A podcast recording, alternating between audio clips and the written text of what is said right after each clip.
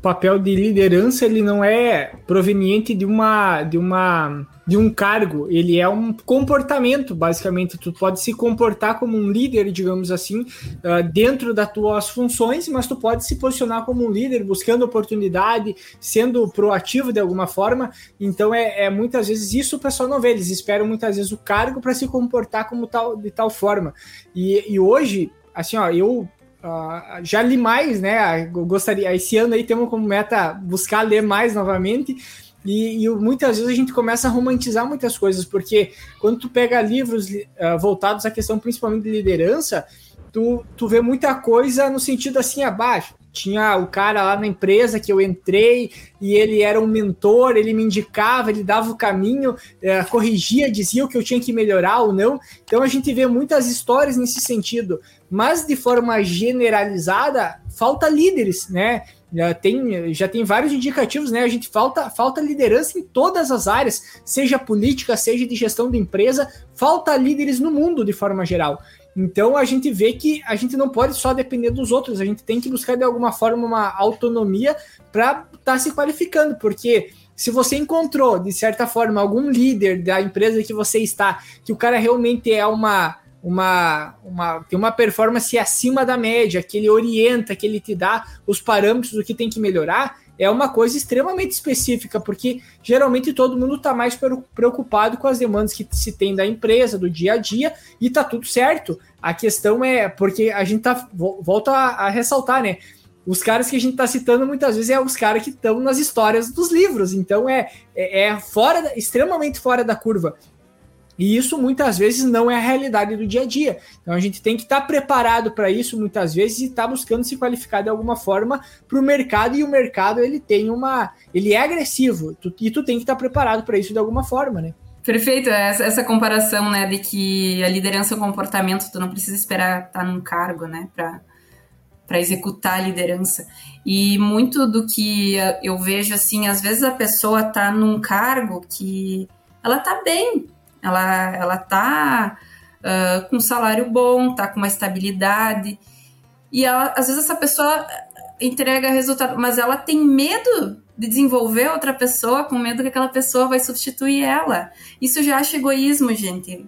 Conhecimento é uma coisa para ser compartilhada. Os dois lados vão ganhar. Então, se aquela pessoa quer parar no tempo e ficar para sempre ali, então que continue entregando resultado, mas desenvolva outra pessoa também. Mesmo entregando resultado, o mercado está mudando constantemente, né? Muitas vezes ele está entregando resultado porque ele tem uma característica de uma região muito grande, por exemplo, alguma coisa ligada a isso, e daí do nada muda, a empresa vai lá e corta a região dele em cinco. E daí ele tem que entregar resultado numa região menor.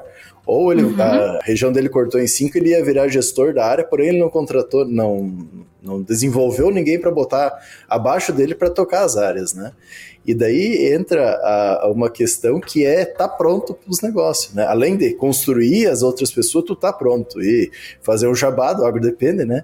Tu ter a informação, muitas vezes tu vai ouvir os duzentos e tantos episódios que a gente tem. Se tirar 30 segundos de cada um uma informação que tu guardou, tu já ganhou, porque vai aparecer um dia de campo que tu vai precisar usar, vai aparecer uma entrevista que tu vai, ser, tu vai ter um desenvolvimento, e não só o do agrodepende, né? Eu comento que eu vai pegar essa última semana. Eu viajei do Rio Grande do Sul até Campo Verde, Mato Grosso, 2,200, mais agora até o norte do Mato Grosso, estou em Matupá hoje, deve dar mais uns 600 quilômetros mais. Então, todo esse percurso praticamente foi ouvindo podcast. Eu lembro dos que eu vi? Não, maior parte não vou lembrar. Porém, alguma coisinha eu ligo com o outro e quando eu precisar, eu tenho ali, né? E entra a parte de leitura, curso, desenvolvimento, que é muito importante para tu estar tá pronto. E essa parte, muitas vezes, de não ver também nessa questão que o mercado está desenvolvendo, como tu vai passar isso para outras pessoas, para as outras pessoas terem, querendo ou não, tu como um, uma certa referência, que o Eduardo falou, ah, meu, o gestor que me auxiliou, a pessoa que me auxiliou, porque depois, se tu precisar de algumas pessoas, tu vai ser lembrado também, né? Exatamente. Eu uma dica aqui para RTVs, né? Quando eu fui RTV, eu tinha uma T e a gente dividia, eu atendia uma cooperativa grande que estava em todo o estado. E o, eu era uma RTV e eram 21 unidades. Como é que eu ia dar atenção a todas? Então, me deixaram contratar um AT para fazer, para me ajudar nessa parte. Então eu dividi a região sul era com ela. Mas eu não disse assim, tipo, vai só visitar. Não, eu disse, ó, tu vai fazer a função da RTV aí no sul.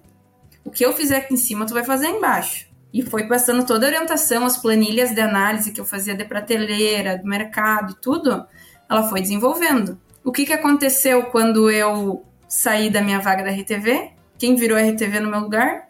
Ela. Então, assim, para mim foi bom, para ela foi bom, e até hoje a gente tem contato e hoje ela é minha mentorada. Continua me tendo como referência. Então, a gente essa construção de relacionamento e de ajudar as pessoas é muito rica. Tu vai ter essas pessoas para sempre do teu lado.